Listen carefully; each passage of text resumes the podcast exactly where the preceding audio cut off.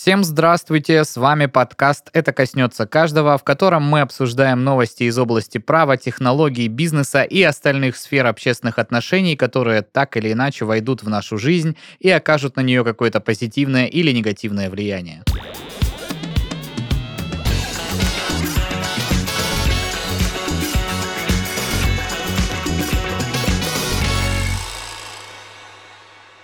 Давайте просто признаемся, что мои новости это позитивно, Хорошо. а ваши в основном это негативно и роботы. Да что ж такое? И э, эти органы искусственные. Да, но надо представиться. Да, надо представиться. Значит, э, раскидал вам по красоте, кто про что рассказывает Игорь Юрьевич Шестаченко. Э, скромно молчал. Я просто, знаешь, хотел Беседин. сказать, что нас не всерьез воспринимают с тобой, Павел. Мне кажется, нам надо с этим что-то делать. Здравствуйте всем. Да, и человек, который приносит вам новости про реестры, непонятные законы и смешные эти инициативы, Павел Мишаченко. Здравствуйте, друзья. Как прошел э, первый э, этап майских праздников Первый этап, первый блок уикенда. А Паша, а когда ты задаешь этот вопрос, что ты надеешься услышать? Что тебе сейчас с микрофона вот отсюда полезет В ответ. возглас, Паша, все было хорошо. Ну, я продолжай». вообще спрашиваю у вас конкретно, двоих. А, я думал у слушателей. Понял, понял. А, слушай, ну я все, ты ж знаешь, что Ну, проект расширяется, да, Да. и прочее, прочее. И я был вынужден провести выходные. Да как вынужден? Я признаюсь, что мне было приятно провести здесь а, все выходные, практически с утра до вечера, работая над уже третьей студией. Да. А, Поэтому подкастов скоро станет еще больше, они станут еще лучше. Станет ли больше видеоподкастов? Да-да-да. Однозначно, да, потому что эта студия уже с упором на видео, несмотря на то, что у нас была студия, в которой можно было снимать, в этой студии нужно будет снимать, и все, да. Мне Ну. кажется, что подкаст «Это коснется каждого» нуждается в своем э, раздельном отделе на YouTube-хостинге. Нет, мы сильно стрёмные для этого. Да, конечно, мы лучшие. Ну, Очень странно, э, учитывая то, что я уже снимаюсь в одной видеоверсии. Вы очень стрёмные. Оказывается, стрёмной для видеоверсии. А, Ну, э, ладно, хорошо. Хозяин-барин. Мы рады, Игорь, что э, на самом деле ты находишь в работе столько для себя кайфа и удовольствия. Это, ну, Я тоже хотел Дорогого сказать, стоит, да, это похвально, деле. что руководитель в выходные общие горит своим делом, приезжает на студию, работает руками и да. в целом радуется за то, что все идет Э, вот хорошо. Дениса Беседина я наблюдал в социальных сетях на майских праздниках, как он, значит, красивый молодой человек с красивой молодой, значит, дамой. Ух ты. В красивых местах, там ест торт, пьет шампанское, танцует под музыку. И все, это происходит в одном из микрорайонов Краснодара под Да названием ну Гидрострой, не, да? Да, ну не. Ну, я не что. знаю, уж гидрострой это было или что, но э, атмосфера была такая. Я прям, Праздничная. господи, что это за luxury пара? Что это за жизнь такая, Вау! которой мне не жить никогда? А это, оказывается, Денис выкладывает. Стоит только переехать с музыкального района и жить начинает э, играть А ты красками. оттуда переехал? Да. О, Куда? В поселок Пашковский. Поселок Пашковский ну, началось. Там дурацкая история, но в общем, если ты спросишь о том, как провелись праздники, классно. Мы отмечали э, одну дату, точнее не дату, а событие, которое случилось. Цифру. Цифру. Да. Да. 1.00, так Да. скажем. 1 0 0 0 0 0 0 1.00 это 100. 100 Да. лет чего? 100 лет одиночества, 100 100 лет... тысяч подписчиков было отмечено. Ну, э, А, да. У тебя. Нет, Да, у меня. у Паши Мишаченко. А, И Денис это отмечал, потому что он очень следит за моими успехами. Подождите, 100 подписчиков, 100 тысяч подписчиков. Что отмечали? Вы можете рассказать по-людски, что, что за вот эти вот экивоки ваши? Слушай, но это уже будет не относиться к нашей вот этой тройной компашке. У моей молодой женщины 100 тысяч подписчиков в инстаграм-канале, в инстаграм-аккаунте. А, Да. отлично. Запрещенная сеть на территории Российской Да. Федерации. Да, вот это ты сейчас лишнего, конечно, сказал. Но это можно Ничего, вырезать. если что, я могу продиктовать паспортные данные. Дениса, садите его. Ну и что, слушай, в родители жарили шашлыки, прикольно отдохнули, покатались по красивым местам. Все, Круто. да. Ну, Круто. такие, знаешь, первый блок выходных прошел хорошо. Ну и здорово. Да. А вы как, Павел? Да, а у меня что-то как-то прошел он э, не очень хорошо в плане того, что я ничего не придумал классного, я просто сидел дома. Ну, я один день съездил к э, отцу, что-то мы там посидели, бутылочку вина распили, я поехал на следующий день дома и два дня просто лежал дома, Подожди, а делал, смотрел сериалы. Супруга кино. твоя за ногу тебя никуда не вытащила? Нет, она лежала рядом. Говорит, давай никуда не пойдем. Мотала я вообще за зачем это надо? Слушайте, на самом деле, я э, где-то, наверное, в марте думаю, у, надо попутешествовать. Попутешествовал чуть-чуть и думаю, нет, все, это, это не для меня. Ну, конечно, кэ- кэшбэк не зашел, видимо. Вы знаете, да. Где двадцатка? Вы понимаете, ладно. Кэшбэк- верните. Кстати, про вот это, про все вот эти ваши кэшбэки и прочие штуки. Недавно а, смотрю, думаю, как там поживает отель Хаят в Сочи. Так, А, ищу, а оказывается нет теперь он Хаята. уже не Хаят. Он да. уже не Хаят. А что с ним стало? Думаю, так. Переименовали. Думаю, так. А как же соседи? Мэриот на Красной Поляне. А это теперь не Мэриот. Что происходит? А Вот это- и вернулось вот это вот все. Ромашка, у, Да. у вас гена. Все почему? вот эти истины сочинские. Потому что название не, не наше. Франшизы больших крупных отелей международных э, ушли по определенным причинам. Они, я думаю. Скорее всего, не ушли. Там история немного, я думаю, по-другому сложилась. И а, я не исключаю вариант, что их ушли. То есть ты же понимаешь, что за франшизу надо платить. Определенные роялти и прочее, прочее. Ну, И все это бессмысленно, когда, по сути, Да. что оно дает? Только, только наименование и только бренд. Никто из европейцев сюда не поедет. А внутри России ты можешь приехать и в новое название. Ну, типа да. Но ну, только это не найти. отменяет того, что просто теперь э, по тем или иным причинам э, то, что раньше называлось Хаят, э, Марио- Мариот или как-нибудь еще, Рэдисон, да. называется теперь по-другому. Ромашечки, все это теперь ромашка, Слушай, все так это это- у Возгена. К- Что это за собой влечет? Смотрите, это в первую очередь сайт нужно переделать. Охренеть, это, это такая работа, это Нет, такие вот деньги. я-то как раз человек, который связан с сайтами, могу сказать, что это не самое страшное. Поверь мне, самое страшное, это когда твой, а, ну, грубо говоря, Товарный знак? э, владелец сказать? бренда следит за тем, чтобы у тебя исполнялось все так, как Мгм. это должно быть в этом бренде. То есть, если это Хаят, то он, ну, Определенные стандарты качества. определенные стандарты качества, которые с уходом франшизы перестают контролировать. Мгм. Но и знаешь, сколько бы ты не был, ну, скажем так, талантливый, умелый и самомотивированный, если тебя поселить одного, то ты рано или поздно начнешь творить какие-то неведомые штуки и где-то ухудшаться, вряд ли улучшаться, потому что я сторонник того, что все, что не контролируется и прочее, оно скатывается все хуже, хуже, хуже, хуже, и потом ты в итоге, да, получаешь ромашку вместо хаята. Ну, типа да.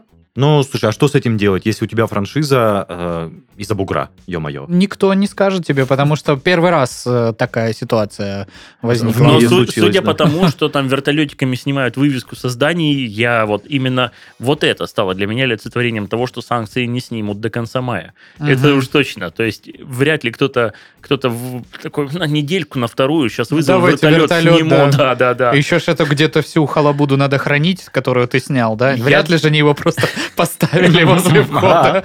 Такие, ну все, ребят. Вот, и я думаю, что ока- дело как бы куда более глубже. Но это уже, наверное, надо оставить где-нибудь напоследок, хотя я сегодня это и обсуждать не собираюсь. Но э, пока не забыл. Доллар тут по 67. Что, Да. в принципе, я даже не знаю, как на эту новость реагировать. Это вроде как и хорошо, а вроде как я уже начинаю даже переживать за тех, кто там у власти сидит, а хватит ли им денежек-то на все с, с продажи своих Ой-ой-ой. нефтепродуктов. Да ну, блин, ну ты понимаешь, Не, что ну такое? вообще да. То есть это же даже до вое- специальной военной операции не было таких курсов. Он был намного выше. Да, в Был, том да, и- и ты- 72, 77. И это при ну, гораздо более благоприятных экономических Да, условиях. да. Э, я вот, честно, Я так понимаю, Не для пойму, того, чтобы что сдержать, сдержать инфляцию, да. То есть ты вроде как был готов к одному, начал уже затягивать ремни, затем, затянул их, а тут как бы... Слушай, Мгм. Это Игорь знаешь, Юрьевич, как вот это в том, что, в том эпизоде можно Ералаша. ослабить? Да, это как в том эпизоде Ералаша. Ты выходишь одетый там в лыжи, в э, там, тулуп, а тут уже лето. да. Ты Но это- возвращаешься, пытаешься одеть шорты, делаешь это очень медленно, выходишь, а тут уже зима. Ну, Вот это примерно та же самая штука, что-то у меня биоритмы не совпадают. Ну так, а смысл остается по-прежнему тот же самый. То есть никто вам точно не скажет, что же сделать, что ж делать с вашими накоплениями. Ну, потому что яснее ситуация не стала. То есть э, раньше говорили, ну все, ребят, ждите, когда как-то все это стабилизируется, потому и что доллар упадет. сейчас непонятно что, типа покупать валюту, продавать валюту или в недвижку вкладываться. Но вот Слушай, что-то но время идет, уже- а понятнее не становится Я, нифига. как- когда он был 80, и меня спрашивали, Игорь, покупать валюту? Я говорю, да, ребят, ну что, он еще подешевеет, что ли? Ну, ну вы что? Мгм. А он дешевеет. Сейчас звонят, Игорь! Ты, ты почему? Сейчас, Ты что? сейчас Несколько я, в принципе, вопросов тебе. говорю то же самое. Ну что, он, он еще, что ли, сильнее подешевеет? Ну, не было ж такого. Ну вот да, я, не- я просто не понимаю. Ну, дайте какого-нибудь аналитика, который в студию шарит, почему так происходит. Давайте тогда сразу, раз уж мы начали Реестры. Про вот этих всех. Никаких вам сегодня реестров. Я вам э, Новые принес, ограничения. принес хорошую новость. Мы скоро все заживем богаче намного. Так, так, так, так. А В частности, вот э, в среду 27 апреля, выступая перед Советом законодателей, президент Российской Федерации анонсировал индексацию социальных пособий, пенсий и зарплат бюджетников в ближайшее время. Ранее глава государства дал соответствующее поручение правительству. Так вот, минимальный размер оплаты труда предлагается увеличить на 9%, рассказал известиям высокопоставленный чиновник в Государственной Думе. По его словам, такой же уровень индексации предусмотрен и для прожиточного минимума. Федеральный чиновник, принимающий участие в обсуждении, подтвердил, что увеличение минимального размера оплаты труда и прожиточного минимума рассматривается в диапазоне от 9 до 10%. Еще один собеседник э, известий, который данную новость э, напечатали в Госдуме, рассказал, что в профильном комитете по труду, социальной политике и делам ветеранов идут разговоры о 8-10% индексации. Значит, сейчас э, минимальный размер оплаты труда составляет 13 890 рублей. Боже, Следовательно, куда повышение тратить будет... эти деньги? Следовательно, повышение будет на 1300 А максимум. прожиточный минимум 12 654 рубля. В случае повышения показателей на 9%, они э, составят, соответственно, 15 140 рублей МРОД и 13 793 рубля прожиточный минимум, соответственно.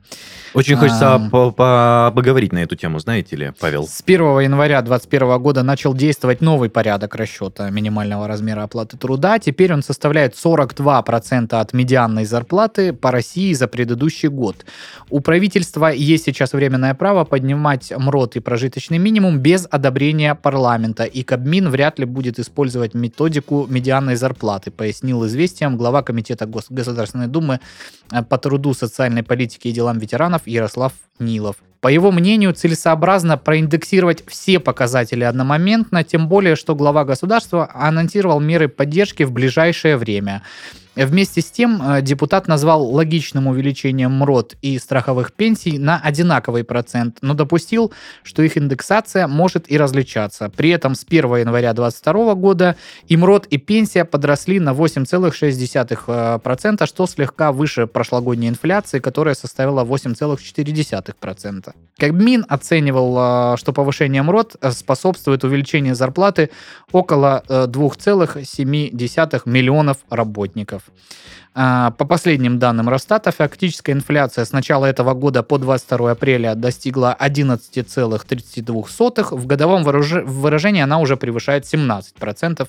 Как говорится, а что ж случилось? Так, да? и для всех, кто не уснул, мы включаем эту колыбельную. Да, елки. Ну, Игорь Юрьевич, слушай, во-первых, это громкое заявление такое, то, что повышение на 10%. А может быть, у Паши еще не все, и он продолжит. Нет, ну тут дальше просто аналитика от различных спикеров. Я уже ее не буду зачитывать. Они там э, говорят о Да том, нет, а как что это... уж, добей нас. Э, Ну, то есть бизнес переживает, что все вот эти вот повышения МРОТа и прожиточного минимума повлечет за собой увеличение, соответственно, страховых взносов, со- взносов Конечно, в повлечет. пенсионный фонд и, соответственно, э, на общее медицинское Тут уже, в страхование. принципе, ничего не осталось. Здесь, в принципе, не нужно пытаться сохранить уже даже никого из наших вот собратьев-предпринимателей. Ждите- Кажется, мы нашли сумасшедшего деда в кабинете. Тут не надо уже пытаться ничего сохранить, друзья мои. Жгите, жгите уже все, что осталось. Давайте сразу МРОД там 50 тысяч рублей. Кому уже? С- Давай. Слушай, а вот для обычного народа вот эти 15 тысяч, это же ужасно, ну, стрёмно звучит, это очень мало на современные деньги, если переводить. А для предпринимателей это капец как, ну, может ударить по бюджету организации. И вот я имею в виду, С рассмотреть... учетом того, что давайте посмотрим правде в глаза, и вот эта вот система двойного налогообложения, существующая в нашей стране испокон веков, Мгм. испоконом веков, я считаю, все то время, которое я живу. И- Даже не который живешь, а который занимаешься Да, бизнесом. Да, да, да. То есть А, испокон веков это так э, лет где-то 25. Давайте, давайте, давайте округлим. А, 45% ты должен вот с этой суммы отдать государству. Так. Мгм. А, то есть 15 тысяч рублей ты уже 7,5 за каждого должен отдавать. А ну, что- то есть это не 15 тысяч, это уже 20 там с копейками, получается, А. ты закладываешь на человека. Ну по- да, 15. ну да. 15 платишь непосредственно ему, процент э, Это если в мы сейчас О- говорим, ОМС. если человек работает на минималке, да, Да. то ты ему уже должен платить по факту. Ох, а если у тебя 100 человек, то сумма ежемесячных платежей вырастает, соответственно, 100 на 7 500. Я думаю, что не стоит никому говорить о том, что сумма это будет равняться 750 тысячам рублей. Некомфортно, некомфортно. Это при минимальном э, размере. Это оплаты. при минимальном, да. Да. Это ж сколько надо зарабатывать, чтобы всех своих сотрудников вот страховать? Ай-яй-яй-яй. Сколько а что значит страховать? Подожди. Нет, что- я имею в виду вносить все, вносить все эти пенсионные взносы, страхов, Ну, страховочные. давай так, давай смотреть правде в глаза. И если работает в компании условно 100 человек, и если зарплата белая, то при текущей медианной зарплате сколько там? 1040, наверное, будет указано. 45? Ну, может, по Краснодару М, 35, конечно. Не, ну они же берут по России медианную зарплату. Ну вот поэтому... смотрите, 40... Да нет, мне кажется, не 40, ну сколько там, э, 35, 37, Ну хорошо, наверное. это Ну, 3, блин, не уверен, у меня нет миллиона статистики. 700. На 100 человек зарплатный фонд будет 3 миллиона 700. Соответственно, с этой суммы ты должен вынуть и положить почти 2 миллиона рублей. Там, миллион. Сверху, да? Да, сверху. Государству. месяц? В месяц, месяц, все правильно. Это ж сколько надо зарабатывать? Это ж сколько надо но мы сейчас, записать. мы сейчас не говорим о том, что это ни капли не отменяет еще подоходных налогов, которые по факту составляют около, даже если ты выбираешь не, ну, уходишь от всех этих доходов минус расходы и прочее, прочее, Мгм. и используешь какую-нибудь систему налогообложения типа упрощенки, где ты просто платишь 6%, Мгм. и еще один процент за себя, и потом, если ты вдруг захочешь платить, еще использовать наличные деньги, то ты банком за вывод тоже платишь порядка 2%, и того а, в карманах, ну вот некой ба- банковской государственной машины оседает 10% с оборота, это еще 300 тысяч в месяц. То есть с того, что ты выдал людям, ну, допустим, вдруг они хотят у тебя на- наличку получать, а, вот 10% в общем ты оставляешь где-то там. А, Соответственно, с 5 миллионов рублей, необходимых для того... Да какие 5? Что я говорю? Если они Шесть. получают наличку, значит, у тебя еще есть касса, значит, ты еще платишь за инкассаторов, ты еще платишь за Да, обслуживание, расчетно-кассовую да. Да. технику. А это около 2% сейчас. И как вы понимаете, что ситуация для предпринимателей немного странная, где а, при зарплатном фонде условно в там, 4 миллиона рублей э, около полутора миллионов, ну, то есть с 3700 полтора ты должен будешь отдать точно, плюс еще, ну, вот около 500, это будут всякие подоходные налоги, да, с 5-6 миллионов ты 2 миллиона должен будешь отдать. Прикольно. Слушай, мне предпринимательство раньше немножко другим казалось, то, что там вот как-то само все происходит. Да, но вы понимаете, теряешь. что это мы сейчас говорим о низкооборотистом и высокомаржинальном бизнесе. Да. Если мы говорим о торговле, то там уже используются доходы минус расходы, и 100 человек для торговли – это реально большая компания, то есть 100 человек должны наторговать на большую сумму. Ну, в любом случае, если ты живешь с маленькими оборотами в услугах и прочее, прочее, это невероятное э, налоговое бремя, которым, в принципе, никто не занимается. Э, Естественно, при торговле чуть проще в плане, там, те же самые НДС, ты просто возлагаешь, ну, по сути, свои на покупателя. Мгм. А, здесь- Возмещаю их потом из бюджета, да? Э, Да, здесь как бы та же самая логика. То есть ты, по идее, эти там 6-7% закладываешь просто сверху а, от оборота, и все. Это в любом случае это много. Слушай, а тем не менее, это коснется каждого, что предпринимателей, что обычных Ну, это работников. капитально. э, Ну, обычных работников, вот Денис высказался, ну, а что такое пятнашка? То есть, э, действительно, в плане э, Я ну, какого-то качественного увеличения там... Не-не-не, я сейчас поясню, Паш. Смотри, у меня был опыт работы в организации, где премии строились от твоего минимального заработка. То есть как раз-таки э, было повышение в каком- каком-то году, то ли в 2019, то ли в 2020, там с какой-то суммы перешли на какую-то. И это процентное соотношение отразилось на моей, на моей конечной зарплате. И это повышение было порядка 12 тысяч рублей. То есть у меня премия складывалась, минимальный доход вот, Мгм. вот этот э, умножался на 3, из этого получалась конечная зарплата. Ну, то есть у некоторых так происходит э, расчет зарплаты. Так что... Это что же за организация? Это такая государственная? Отчасти. Она работала с государственными контрактами, но это... Но это очень серьезно все. Когда юрлицо даже не э, там э, не являющееся государственным, да, там это не в ГУП там какой-нибудь. Нет, нет, не- это не ООО МУП, было Но это конкретно. ООО, которое работает в интересах госзаказа, Да, они да. вынуждены просто э, так или иначе очень чисто показывать все свои э, Да, там абсолютно расходы, были- потому что вот когда ты работаешь там с государственными деньгами, ты должен за них отчитываться. И когда ты говоришь, я потратил на зарплату, тебе придется доказать, что ты потратил их на зарплату. Абсолютно так и есть. Соответственно, приложив все э, договоры трудовые, предложи- приложив все расчеты, там все приложения, поэтому так прозрачно и считалось. То есть тут Скорее всего, но мы это... просто вот э, столкнулись недавно, там наше предприятие поставляло такому предприятию не государственному, а который работал по государственному контракту, и у него деньги были, соответственно, со, с отдельного банковского счета, он нам переводил, и мы выяснили, что, оказывается, то, что тебе поступает с отдельного банковского счета на отдельный банковский счет, который открыт там в рамках э, контракта государственного, куда приходят государственные деньги, Так, это чревато тем, что ты можешь вывести эти деньги только под определенные цели. И Да э, ладно. существует вероятность того, что у тебя на счету зависнет некоторая сумма, которая просто висит, и ты не можешь ее никак потому что у тебя нет вывести. подходящих целей. Да, ну то есть, условно говоря, ты можешь там заплатить налоги, заплатить зарплату людям, которые участвовали в реализации вот этого вот Только проекта. участвовали. То есть ты в банк прикладываешь, что вот у нас список Иванов, Петров, Сидоров, бла-бла-бла. Они участвовали в реализации проекта поставки на объект там такой-то, такой-то материалов.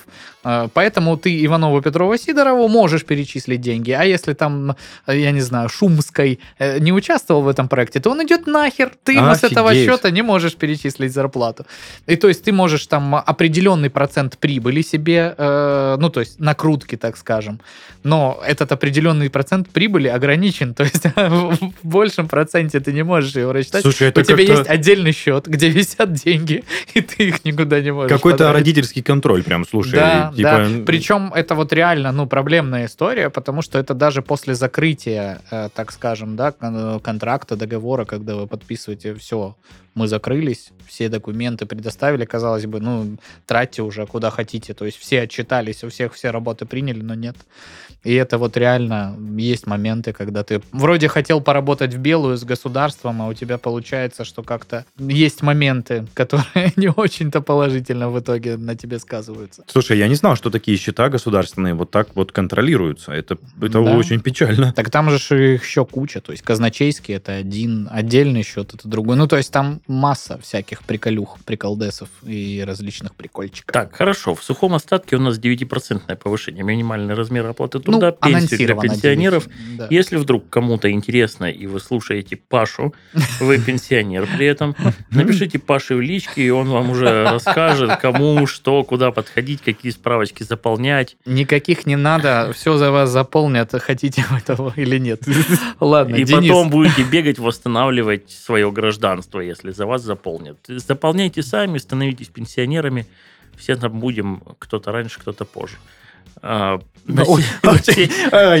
Я имею в виду в пенсионерах. Не, Это- это не я там, ни- никакой негативный. Так, ладно, вот это в сравнение с сумасшедшим мужиком у меня ушло, Игоря Юрьевича. Я вспомнил теперь замечательный фильм «Рок-волна», где был э, диджей ночной, знаешь, глубокой ночью, который вел эфир, и теперь он на него похож. «Э, Мы вот сейчас продолжаем то, что остановитесь пенсионерами рано Э, или Все там, поздно. все там будут. Да, да, да, Паш. А. Подождите, нужно сказать, что новость... А, я сказал, что новость коснется каждого, да? Я просто напомнил вам, что вы станете пенсионерами, и ваш минимальный размер оплаты труда, пенсии или социальное пособие обязательно повысится на 9%. Пока что на 9%.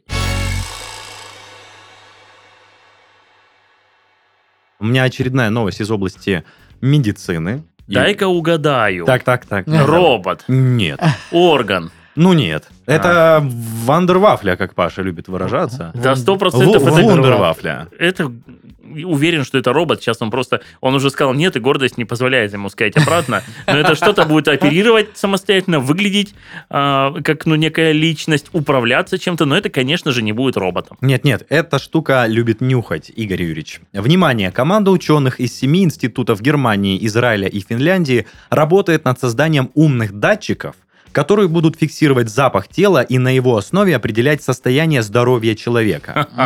Да, будет два режима, жив или мертв, или нет? Или прям, более детально анализ? Давай более детально, я сейчас прочту. Проект Smart Electronic Application for Body Outdoor Diagnostic, сокращенно SMELODY, Надеется, авторы станет быстрым и точным, неинвазивным инструментом диагностики. Запах тела может меняться из-за воспалительных процессов или гормональных нарушений, указывают ученые, и с его помощью можно определить состояние организма быстрее, чем с помощью других диагностических инструментов. Кроме того, технологии с Melody планируется сделать простой в использовании и дешевой, что в свою очередь повысит доступность диагностики. Недорогие и экологически чистые сенсорные системы мониторинга запахов тела превратят трудоемкие или болезненные процедуры, которые в настоящее время доступны только в специализированных учреждениях, в технологию, которую люди могут использовать в любом месте и любое время. Авторы проекта отмечают, что электронный нос, реагирующий на изменения запаха, можно также использовать для создания имплантов и вспомогательных устройствах пациентов с обонятельными расстройствами. У разработки есть множество других областей применения. Это, например, электронное обаяние может сфор- сформировать умный дом следующего поколения, например, с холодильника, а, способными контролировать качество продуктов питания и, соответственно, сообщать об этом. И облегчить мониторинг окружающей среды. А, более- Конечно, все это вы купите на 9% повышение ваших социальных пособий. Да. Слушай, вот мы смеемся, а если эта штука будет стоить, ну, например, 800 рублей, ты лепишь пластырь под мышку, и она тебе говорит, слушай, у тебя изменение гормонов, мужик, пойди обследуйся, эндо- эндокринолог, то твое все. Причем вот именно в такой же интонации. Я, если да. честно, э, когда Денис читал, представил, я видел вундервафлю одну на Алиэкспресс, которая выглядела как огромный э, Нос? Это был диспенсер для, э, ну, геля для душа и всего. То есть это выглядит как будто из носа течет. Ты представил, что она примерно Я думал, да, что ты просто вешаешь огромный нос Но в коридоре. Слушай, ну давай так. За О. 800, за 800 рублей в современном мире а, тебе не продадут ничего, а, с учетом того, что... Не, ну почему? Да- да сколько? Четыре шаурмы можно купить. Давайте так. Если Оу. это имитирует один из органов восприятия человека, это по факту не может стоить 800 рублей. Ну, тем более, если что-то это может занюхать холодильник. Ну, какие 800 рублей? Ну, о Нет, чем? слушай, ну на основе этой Минимум технологии штука 200. холодильник может нюхаться внутри. Давайте так. Я вангую, что нам нужно что-то делать вообще со всеми этими изобретаемыми гаджетами. Я не могу сказать, что новость Дениса в очередной раз не коснется никого, кроме Дениса, потому что, когда я так говорил, а, несколько раз мне Денис присылал э, вот в наш чат а, информацию о том, что смотри, Выкуси. это, это кого-то коснулось. Но мне почему-то кажется, что пока что иголка со шприцом и вот та штука, которая определяет количество лейкоцитов в крови, стоят дешевле, чем а, Мгм. ненастоящий нюхающий прибор. Все будут использовать иголку, чтобы вытащить чуть-чуть жидкости из моего организма и сказать, о, ты болен. Это первое. Второе. Что оно там может унюхать? Ну, допустим, понятно, что если у тебя начнется рак, то у тебя, как бы, может быть, электродный нос что-то и определит. Но скорее ты и сам определишь э, наличие у себя того или иного онкологического заболевания, как минимум потому, что ты умрешь. Да, А. елки-палки. Ну, такая себе диагностика, Давайте- знаешь, очень так. отложенная, я бы сказал. Давай так. Если ты думаешь, что прибор, который будет стоить даже 5000 рублей, а, ты будешь им пользоваться, ну вот просто такой, о, по приколу, пойду куплю себе электронный нос, пусть он диагностирует меня 24 на 7. Скорее всего, нет. То есть, даже если ты потратишь какую-то сумму, хотя я не верю категорически, что это будет 5 тысяч, я думаю, что это будет 500 тысяч, и ты ее на себя наклеишь, то через месяц ты поймешь, что, о, месяц прошел, я ее ношу, заряжаю, постоянно что-то делаю, но я так все еще и не болен. Отключу. Слушай, да подожди, мы не знаем предположительную стоимость. Если реально этот Мы аппарат... не знаем ни стоимость, ни методы исследования, а, ну, проводимые с помощью носа. Нет, почему? Это же научно доказанный факт. Вот что я сказал про гормоны. Изменение гормонов влечет изменение запаха человека. Это Еще раз. однозначно. Как долго ты будешь носить эту штуку, пока она заметит у тебя изменения? Я же не говорю в целях обычной диагностики на всякий случай. Если ты чувствуешь там, например, постоянную усталость, у тебя там что-то, ты хандришь постоянно, Да. ты лепишь эту штуку, Да. ну просто чтобы понять, что с тобой, ну не хочешь ты к доктору идти. И она тебе говорит, слушай, у тебя холестерин повышенный, ну ты как бы, вот теперь иди туда-то, туда-то. Мне кажется, это удобно.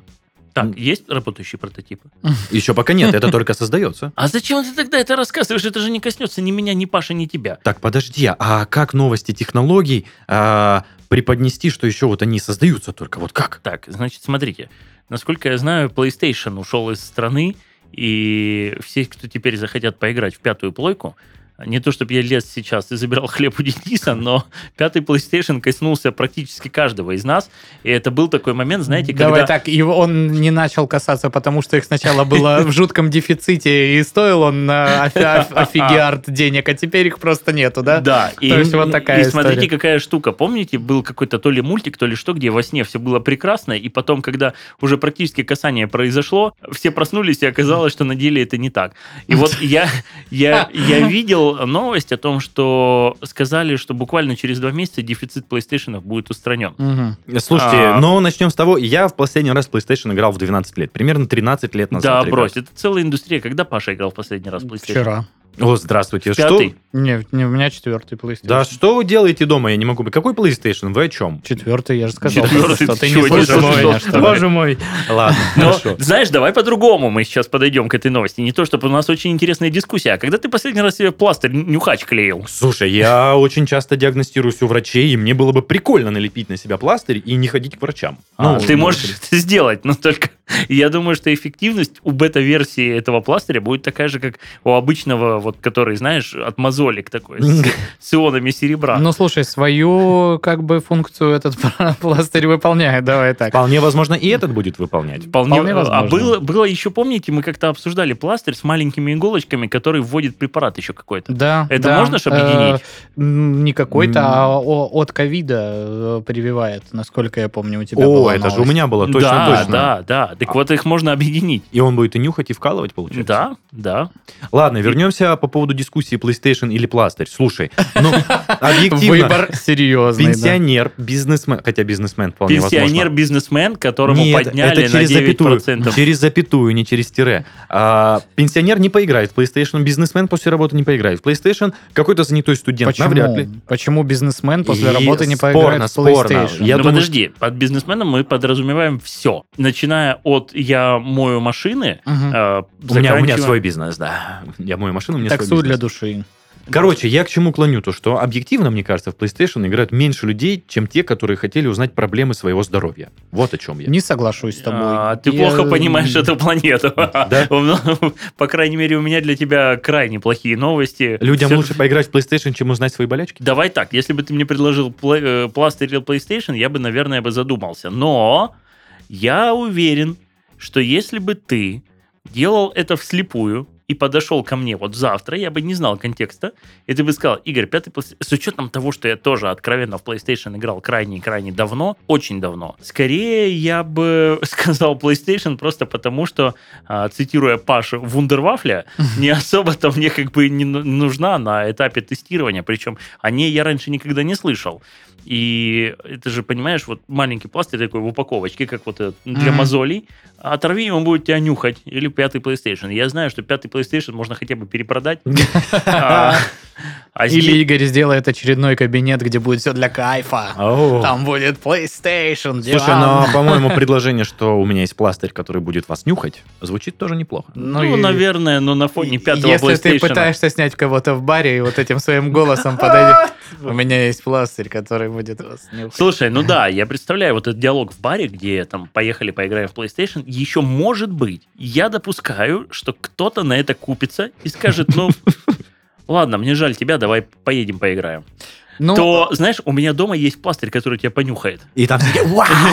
Слушайте, давайте так, но э, без приколов, если говорить об этой всей истории, я так понимаю, что методы диагностики все-таки исключительно там э, нюхательными моментами не ограничиваются вообще. Был, была вот это вот, был прецедент, есть даже крутой фильм про женщину, которая очень сильно в одежде косила под Стива Джобса, не помню, как ее зовут, но легко найти в интернете. Ну да, да, да, Она я понял. делала вот, э, соответственно, вот этот вот прибор, э, Который в который ты якобы э, маленькой засовываешь просто, да, руку, и он делает тебе комплексный анализ за какой-то короткий там промежуток времени. Ну, то есть это был один из самых громких э, вообще Да, да. э, скандалов в Силиконовой долине, потому что она привлекла реально дофига бабла. Да, но да, мы это это было обсуждали. абсолютно Да. неработающая штука, потому что методы диагностики таковы, что там какой-то определенный анализ, он делается только вот таким вот способом и только за столько столько-то времени и просто пока физически не придумали ничего другого, что э, ну, на данный момент мы просто не можем как-то по-другому это диагностировать. Соответственно, даже если этот концепт теоретически хорош, сейчас он ну, в ближайшей перспективе нашей мало осуществим, чисто потому, что это будет... Сразу э, заметно, что юрист. Он ведет к тому, что он бы тоже выбрал PlayStation, потому что та штука не Не, работает. я однозначно выбрал PlayStation при любом раскладе. Что вы мне не предложили, да? Да, но э, тут история такая, что даже если это коснется каждого, то не в очень близкой, так скажем, э, перспективе. Это прям, э, ну, такая штука, которая вот у нас есть концепция, в принципе, мы хотим ее сделать вот такой, вот такой, но допиливаться она, скорее всего, будет поэтапно, долго, если этот проект там как-то будет развиваться. Сразу мы не получим прибор, который ты просто пришел, повесил, и он такой вообще тебе все рассказал. про Да, тебя. понятное дело. Да вы, ребята, вы слишком, ну, может быть, серьезно рассматриваете эти вещи. То есть Мы это, говорим о серьезных вещах. Мы говорим о реестрах науки и социологии. в принципе, логично. Да, наверное, я не прав, друзья, признаю свою вину. Нет, ну ладно, это коснется каждого носом своим. Но со своим. Понюхай. А, на самом деле у меня всегда в запасе есть вторая новость, более серьезная, нежели чем нюхательный пластырь, но мне и кажется, сейчас нас... он должен рассказать что-то, что коснется прям каждого. О том, что мы телепорт изобрели или еще что-нибудь. но- Нет, нет, друзья, очень быстро, очень коротко можно. Нас всех, возможно, ожидает отключение системы SWIFT, и в том числе э, отключение Сбербанка от этой системы. Сто процентов изобрели коней перевозчиков денег. Нет, перевозчиков э, поручений по переводу денег, документов.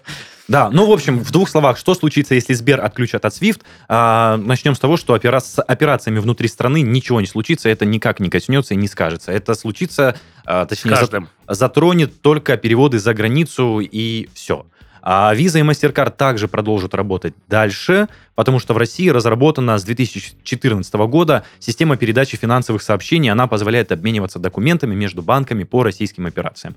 В общем, э, в двух словах, все будет работать в штатном режиме, в случае чего всегда можно перейти в другой банк, который еще работает со системой SWIFT. Ну, как-то так. Потому что... Какой? Слушай, Какой, на да. данный момент отключает пока что только Сбер. Если я не ошибаюсь... Не, ранее уже были Пока не отключены, отключают. э, а, да, да, да. То есть, возможно, будет введен пакет санкций, который отключит Сбер от этой системы. Коснется это только заграничных переводов внутри страны. Где новость, которая коснется каждого? А вот Ни расскажи мы- нам, ни Игорь мы, Юрьевич. слушатели этого не принимаем. Ладно. Все, все, Давайте. давай. Мы с Денисом завершили свои никчемные но- реестровые новости. Слушаем глобальный спич про Слушайте, всю да все вообще- логично. В прошлый раз я Да. говорил про 1 мая. Игорь Юрьевич за 20 минут объясняет вообще все. Новый Ну как все? Не, да бросьте. А, Только свою часть.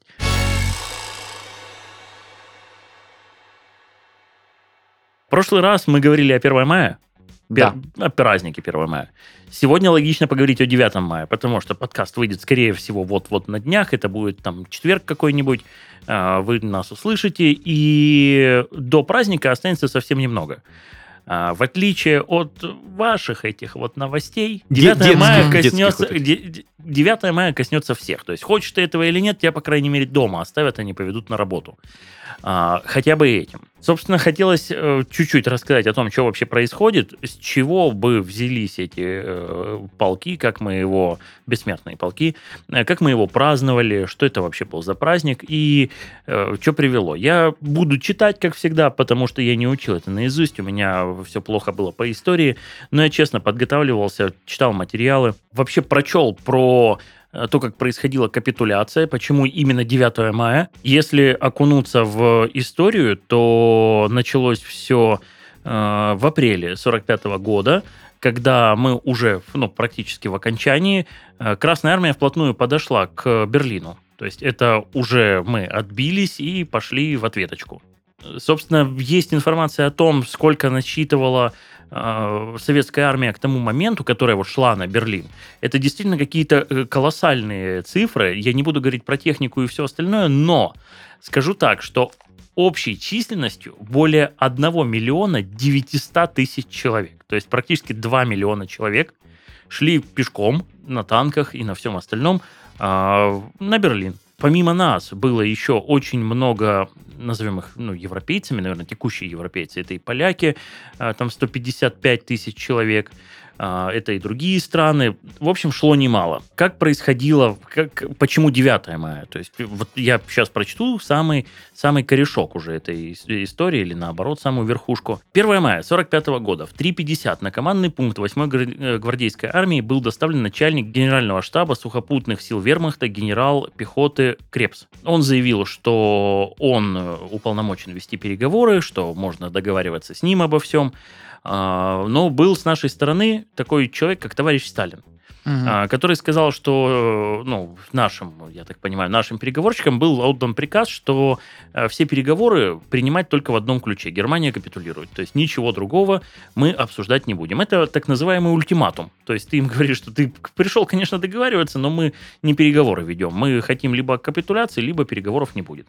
А, собственно, что произошло? Немецкому командованию был поставлен ультиматум, что если до 10 часов не будет дано согласие на безоговорочную капитуляцию, советскими войсками будет нанесен сокрушительный удар. Как вы понимаете, 1 мая мы не празднуем День Победы, а, соответственно, немцы сказали, что нет, никакой капитуляции не будет. А, не получив ответа, советские войска в 10.40 открыли ураганный огонь по остаткам обороны в центре Берлина. К 18 часам стало известно, что требования о капитуляции были отклонены. То есть они уже не просто промолчали, а сказали, что нет, мы не будем капитулировать. Это, повторюсь, было примерно через сутки после того, как э, состоялся первый разговор. А после этого начался последний штурм центральной части города, где находилась имперская канцелярия. Всю ночь с 1 на 2 мая продолжались э, бои за канцелярию. К утру все помещения были заняты советскими солдатами.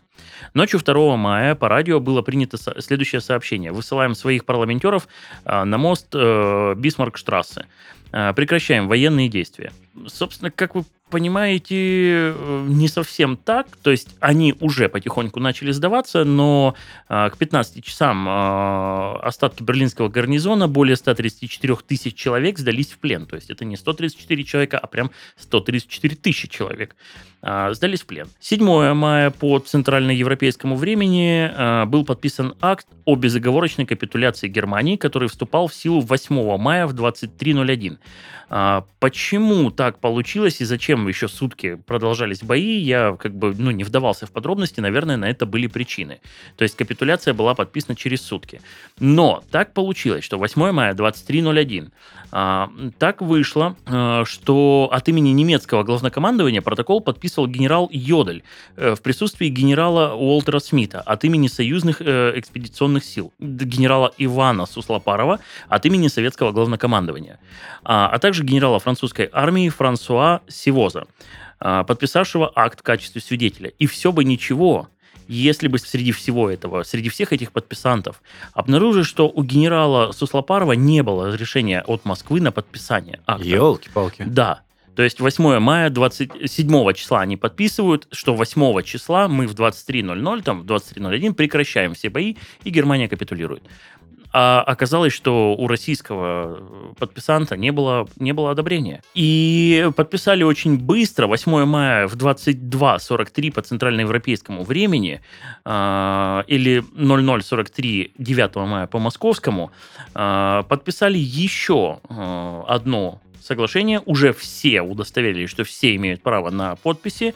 А, и новый договор вступал в силу с 9 мая 12 часов 1 минута по московскому времени. Собственно, все. Была принята капитуляция, а Советский Союз не подписывал мир с Германией, то есть капитуляцию мы приняли, но до 25 января 1955 года мы э, де юра находились в состоянии войны с Германией, и только уже потом принятием президиумом Верховного Совета СССР было принято решение, что мы подписываем мирное соглашение с Германией. То есть спустя практически 10 лет. Но а, стало понятно, почему 9 мая, почему это все тянулось, несмотря на то, что к Берлину мы подошли 1 мая, там ожесточенные бои закончились 7 вот 9 мая это тот, то время, когда мы приняли, э, приняли капитуляцию. Э, собственно, есть история о том, я думаю, что я просто не умещусь в тайминг, если буду рассказывать о том, а, почему а, Германия думала до, до последнего, что у них там что-то получится, что они отобьются. А, там действительно, если посмотреть, я сейчас попытаюсь очень быстро найти эту информацию, потому что я боюсь ошибиться в цифрах. Эм, там складывалась история так, что из Берлина, в принципе, сделали там неприступный Бастион. Бастион, да, его окружили, там успели построить бетонно-арматурные там дзоты, через которые невозможно было пройти, сделали три кольца обороны, там участвовало, опять же, с их стороны э, там что-то около миллиона человек, то есть это не, это не просто так, то есть это не, не прийти к Берлину. А, мы, там наши потери были там просто колоссальные. Там, по- по-моему, 70-80 тысяч убитых и 250 тысяч раненых из этих двух миллионов. То есть мы их там просто Какой затоптали. кошмар. Да. А, С той стороны а, мы практически всех взяли в плен, очень много убитых, Польша там тоже потеряла, да все там потеряли немало, но вот такой вот там чудовищной ценой Берлин был взят. В цифрах, если кому-то интересно, то а, можно посмотреть на Википедии, а, но вот есть э, цифра такая, которая мне сейчас на глазах попалась, что с 9 по 14 мая на всех фронтах советскими войсками было взято в плен 1 миллион 230 тысяч немецких солдат и офицеров, 101 генерал, и 15 мая Советское информбюро объявило об окончании приема пленных на всех фронтах.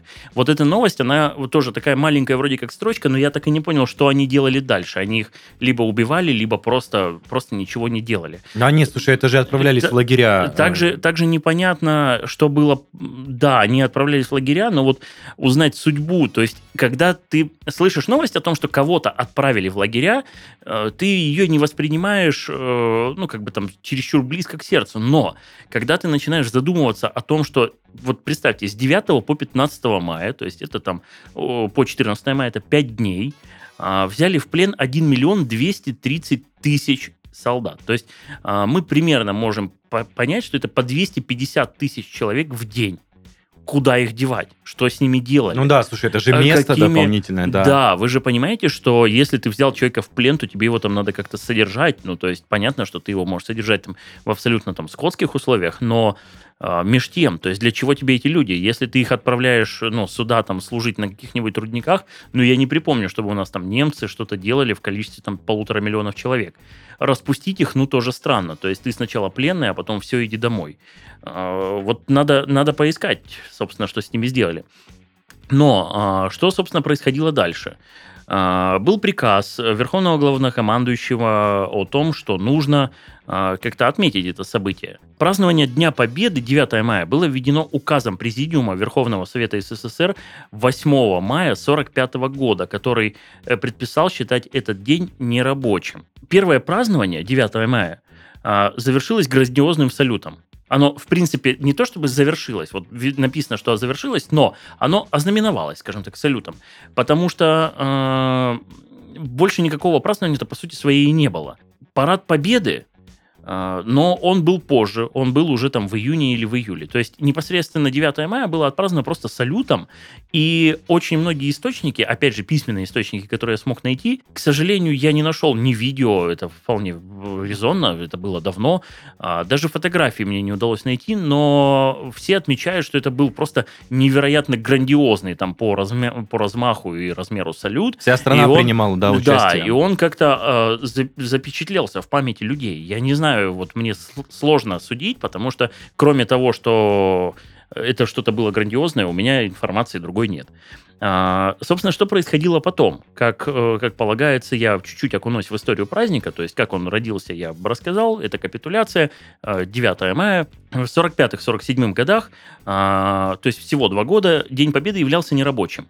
Однако потом указом Президиума Верховного Совета от 23 декабря 1947 года выходной день был отменен. А, Вместо Дня Победы нерабочим сделали Новый год. А, Ну, то есть количество праздников, видимо, должно быть одинаковым, и День Победы заменили на Новый год. Лишь спустя 17 лет, уже при Брежневе в юбилейном 65 году, День Победы снова стал нерабочим. Но и там как бы не все пошло гладко, потому что а, привычные, вот эти привычные нам сейчас атрибуты э, появились ну, не за один день, то есть праздник происходил чуть по-другому. А, Первые 20 послевоенных лет был проведен лишь один парад, это 24 июня 45 года. Все. На протяжении 20 лет э, все мероприятия ограничивались по большей части салютом, э, но вроде как, опять же, по разным источникам, несмотря на это, страна вместе с ветеранами праздновала День Победы. А, Это было как бы не то чтобы неофициально, просто не было, не, не было официального праздника, но народ праздновал. А, и при Сталине, и при Хрущеве а, трафарет проведения праздника был как бы один. В центральных газетах выходили а, праздничные, ну, так называемые передовицы, а, проводились торжественные вечера, во всех крупных городах СССР проводились салюты. А, все они состояли из 30 артиллерийских залпов. А, отличие при Хрущеве, это уже там, ну, соответственно, чуть поздние года, заключались в том, что не восхваляли ни Сталина, ни полководцев минувшей войны. А, просто, как говорят, из-за того, что со многими из, из них Хрущев э, рассорился со всеми этими полководцами, и все. В частности, первый юбилей Победы 9 мая 1955 года был обычным рабочим днем, без военного парада, хотя в городах страны прошли торжественные собрания. Можно также э, отметить концерты, массовые народные гуляния на площадях и в парках. Это 55 год, это спустя вот 10 лет. Кроме того, в Москве, в столицах союзных республик и в городах-героях был произведен салют 30 артиллерийскими залпами. Ну, тоже как бы нет такого размаха, как сейчас. А в период с 48 по 60 э, по 64 год, то есть давайте так, 48-64. 64 это а, время рождения большинства наших родителей. Угу. То есть это уже вот современные времена. До 64-го праздник официально не отмечался. Очень есть, удивительно, кстати, да. что такой это близкое время к тем событиям, и сейчас отмечается гораздо шире, вот. это, нежели чем а, было. А тут прям есть такая штука, что в советский период День Победы на Красной площади отмечался 9 мая в юбилейные 65 75 и 85 года. То есть на Красной площади он до вот э, ну, во времена Советского Союза он проходил всего лишь трижды. Дальше как? Про, на, начали происходить события. В 65-м состоялся второй парад, посвященный победе в Великой Отечественной войне. И вот с тех пор 65-го а, потихоньку-потихоньку, но а, масштаб торжеств нарастал. А, в 1967 году Брежнев лично открыл могилу неизвестного солдата. То есть это, в принципе, ну, такое событие важное, потому что, повторюсь, до этого его практически праздник не отмечали, а тут сам Брежнев э, удостоил там, ну, всех чести. С тех пор э, происходило что? в 13.00. Это я вам сейчас говорю, тут я чуть забежал вперед. 9 а, мая 75 года, это вот тогда, когда открылась могила неизвестного солдата, происходило что? Что в 13.00 торжественная манифестация молодежи Москвы на Красной площади. А, это происходило в районе 45 минут, но это первое, скажем так, вот прям а, ну, некое событие, которое приурочено вот специально к 9 мая. 15.00 происходил праздничный прием, 18.50 18 минута молчания, которая стала вот как раз-таки э, традиционной. И в 21.00 праздничный салют. А, это 75-й год, это уже вот время рождения Паши. А, Хорошо. 9 мая 90 -го года состоялся четвертый парад. Была задействована первый раз тех, техника Великой Отечественной войны. То есть, в принципе, до этого техники не было как таковой. А, праздник современной России, собственно, вы все знаете, есть там, конечно, небольшие какие-то нововведения. Что самое главное, это с 2005 года мавзолей Ленина стали закрывать э, фанерными щитами. Эм, видимо, ну, кого-то, может, смущает, а кого-то не смущает. А, с 97 года э, руководители страны перестали забираться на мавзолей, подниматься для принятия парада, что тоже как бы логично, ведь это все-таки ну, некая усыпальница, гробница.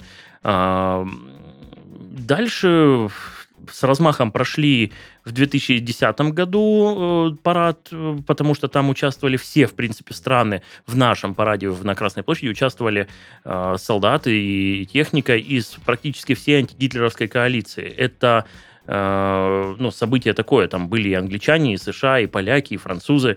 Э, Все. В 2012 году э, впервые в Томске была проведена акция «Бессмертный полк», которую все сейчас знают. У нее, к сожалению, как-то репутация такая неоднозначная этого «Бессмертного полка». Кому-то нравится, кто-то участвует, кто-то называет это показухой. Здесь я ничего не могу сказать, потому что нововведение, если посмотреть на историю праздника, оно действительно новое. Ему там около 10 лет, и насколько я вот помню, это тоже не было так вот одномоментно, что оп, и все пошли. То есть эта штука в каких-то, в каких-то годах она утихала, в каких-то вообще проводилась там в онлайне во время ковида. Э, что будет дальше, посмотрим. Но вот история праздника вкратце э, сложилась вот так. То есть где-то он был и был прям ярким событием, где-то его вообще не было. Э, история разнообразна. На этом у меня все. 9 числа хотите вы или нет, вы в любом случае как-то, но увидите эти георгиевские ленточки, э, услышите там поздравления ветеранов, э, Поэтому этот праздник вас не обойдет, и он вас коснется. Да, Игорь Юрьевич... Э... Да вот, слушай, у нас это второй выпуск, такая историческая сводка, да, прям, прям да, поминутная, мощно. посекундная. Ну, это, блин, я не знал этих нюансов, то, что я помню, что какие-то бои были, и это затянулось, но вот таких нюансов, что кто-то не под, точнее подписали, и подписант оказался не тот, который был нужен, вот этого я не знал. Такие нюансы. Ну, это опять же такая информация, которая заставляет тебя еще что-то почитать, посмотреть, mm-hmm. узнать, может быть, э, чуть подробнее, и самое главное, может быть, вынести для себя урок, э, да, там, э, научиться на ошибках поколения, чтобы... Что человек, который подписывает, должен быть аккредитован своим начальством. С доверенностью. Это, это Нет, я хотел сказать другое, что, в принципе, можно много плохих вещей избежать, если посмотреть э, назад чуть-чуть. На и, прошлый опыт, да. Да, что ничем вообще никогда хорошим подобного рода все равно это очень тяжелый праздник, хоть и э, Слушай, ну вот сложно здесь, что-то здесь, комментировать. Здесь да. мы можем украсть еще чуть-чуть, там 30 секунд времени, и здесь, наверное, сколько людей, столько мнений. Я, по крайней мере, а, помню слова своей учительницы, а, Звали ее Ангелина, отчество, ну, наверное, не, не так важно. А, она была у меня учительницей алгебры. И она говорила, она была ветераном, это да. были школьные времена. И она говорила, ребят, Просто шлите нахрен всех тех, кто говорит, что это грустный праздник. Для угу. нас и для моих вот, ну, ближайшего окружения это действительно э, радостное событие. Нет, праздник грандиозный, событие, предшествующее этому празднику. Она, это... Вот она это воспринимала как некое радостное событие, потому что она говорит, это для меня не день скорби. Я застала там, э, по-моему, что-то 12-летней девчонкой э, все эти события. Она говорит, для меня окончание тех событий – это светлый праздник. И вот как раз ее слова трактовались так, что я не вот мы там разговор начался вообще за вечный огонь. Это в принципе были там начало двухтысячных, и так совпало, что у нас в Краснодаре кто-то как-то сумел тогда еще э, за это не было никаких там острых наказаний оскорбить там вечный огонь. Я не помню даже, что произошло и в каком контексте, но она говорила так, что для меня вся вот эта атрибутика, вот, которая происходит там, э, там, но околовоенная, скажем так, а, она для меня несет ну, не, не, некую свет, свет и радость, а не то, что пытается навязать, это грусть, скорбь и тоска. Она говорит, я очень рада тому, что это закончилось, в том числе а, она на одном из уроков, там, в честь 9 мая рассказывала про события, а, происходящие в Краснодаре. Именно поэтому, и я помню, и очень часто наш офис находится на улице Володи Головатова, и именно поэтому я помню, почему он называется Володей, потому что это рассказала мне учительница алгебры. Вот. Но меж тем, человек вот из первых уст, он говорил, для нас это светлый праздник. Слушай, я тоже вспоминаю рассказы своей бабушки, она с прабабушки и с моим прадедушкой, они всегда вспоминали этот праздник со светлой радостью, и, конечно, были слезы на глазах, но это больше были слезы радости, нежели чем слезы скорби. Закругляю вас, господа. Игорь Юрьевич, спасибо большое за экскурс. Э, Денис Беседин, э, просто за то, что ты такой классный. А в смысле новости В смысле, то есть мне за что-то, а ему просто так, что ли? Получается, что да. Хорошо. Маша, а, целую твои руки, как обычно. Подкаст студии Red Barn это коснется каждого. Вернется к вам на следующей неделе. А на сегодня всем пока-пока. До скорых встреч. Всем пока.